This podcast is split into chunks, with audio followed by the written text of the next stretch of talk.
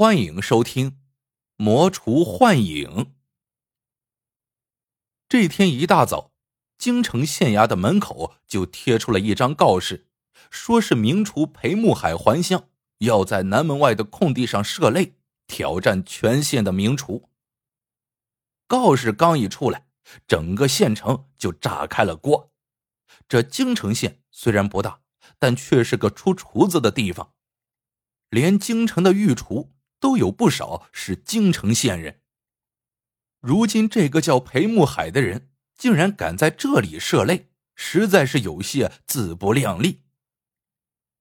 不过一些老前辈却告诫年轻人要小心，因为这裴木海的确是有些来历。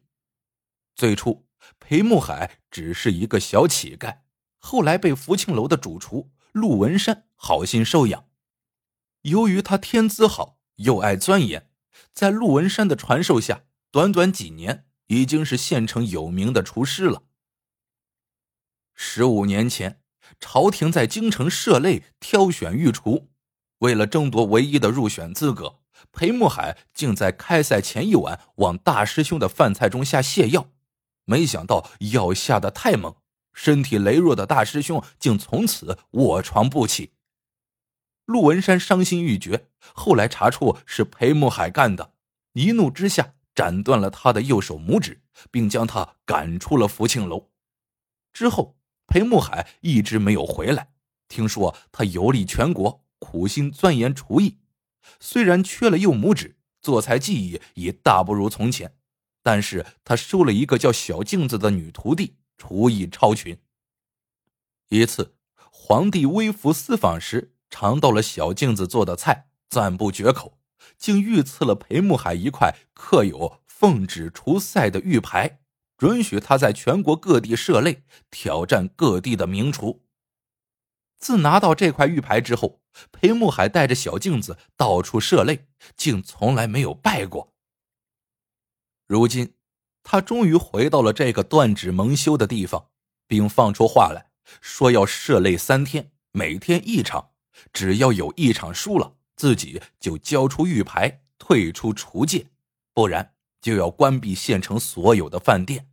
可见这次裴木海是来者不善呐。听了前辈们这么说，一些年轻的厨师纷纷摩拳擦掌，说无论如何都要赢了比赛，不能让裴木海这样的阴险小人阴谋得逞。到了擂台赛开始的那一天。京城县万人空巷，大家都聚到了擂台下，而评判席上坐着的是除了京城来的三位御厨之外，还有知县和陆文山，也是裴木海特别要求的。他要陆文山亲自肯定小镜子的厨艺，一雪前耻。开赛之前，裴木海走到陆文山面前，深施一礼，恭恭敬敬的叫了声“师傅”。陆文山冷冷道：“裴大师可真是贵人多忘事啊！我们十五年前就已经不是师徒了。”裴木海并不生气：“师傅无情，木海却不能无义。在我心中，您永远都是我师傅。小镜子，来拜见师公。”一旁的少女恭恭敬敬的喊了一声：“师公。”这少女不过十八九岁，身着麻质衣裙，眼睛乌溜溜的，平凡质朴之间透出一股子灵气。陆文山转过头去，没有搭理小镜子。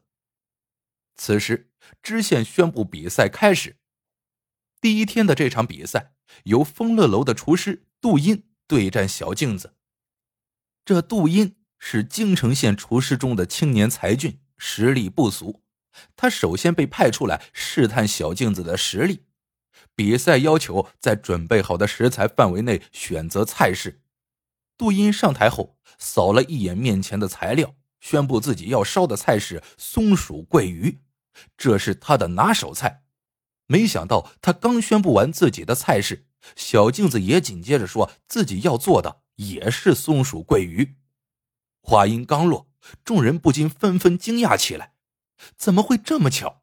天下菜式这么多，竟然都选择了同样的菜。一个菜上见高低，这下有好戏看了。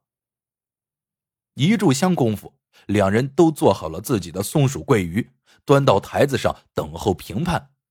从外形上看，两道菜惊人的相似。看来最后只能靠味道这一项决出高低了。陆文山走上前，先尝了杜英做的松鼠桂鱼，尝完之后不由点了点头。不错，毕竟是拿手菜呀。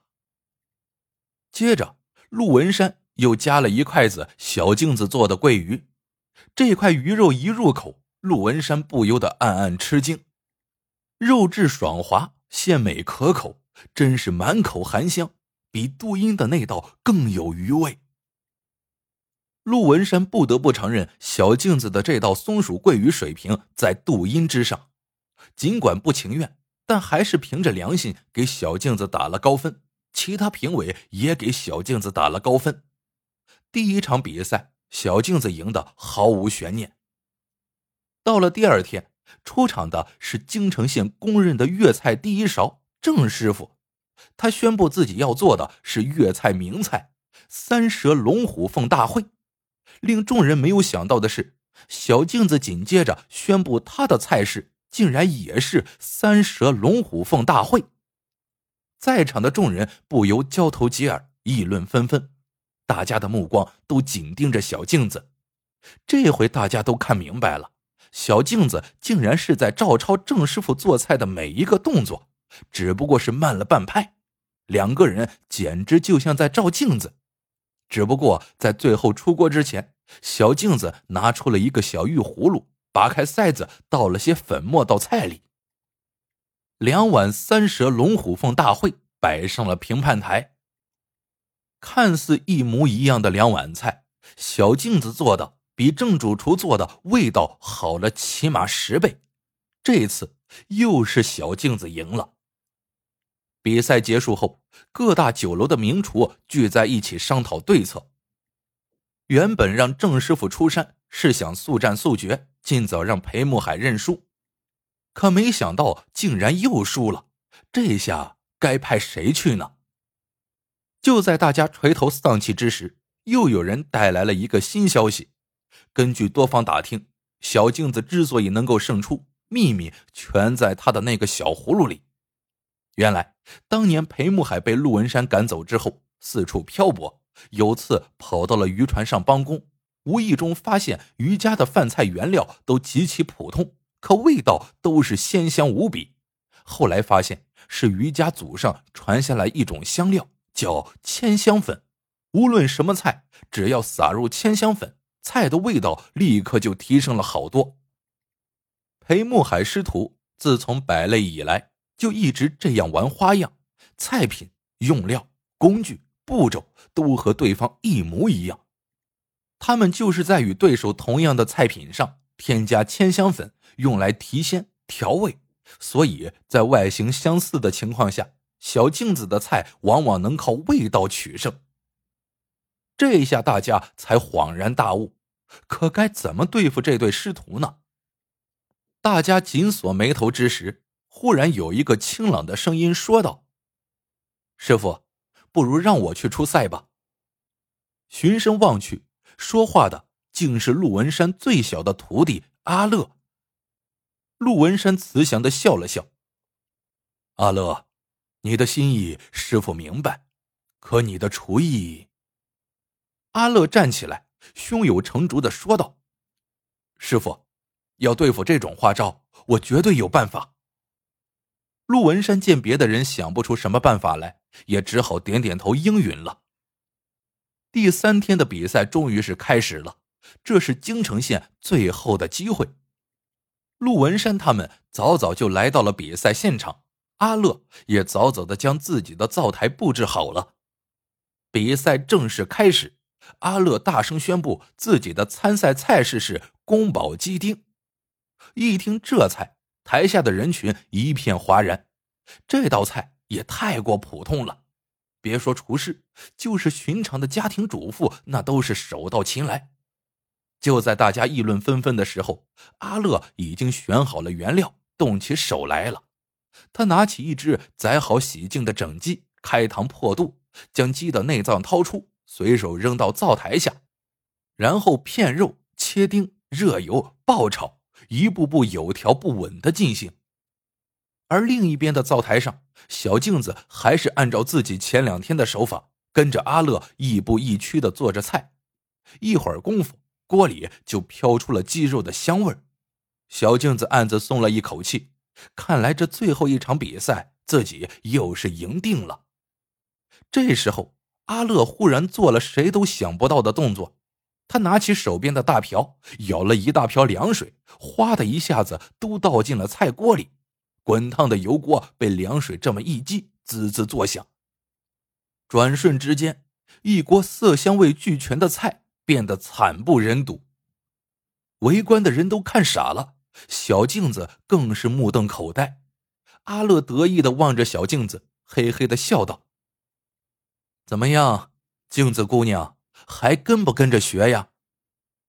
小镜子犹豫了一下，一咬牙，竟然真的舀了一瓢凉水。照葫芦画瓢的倒进了自己的菜锅里，暗想：就算是这道菜做坏了，你的菜不也一样？等我再加上千香粉，照样稳赢你。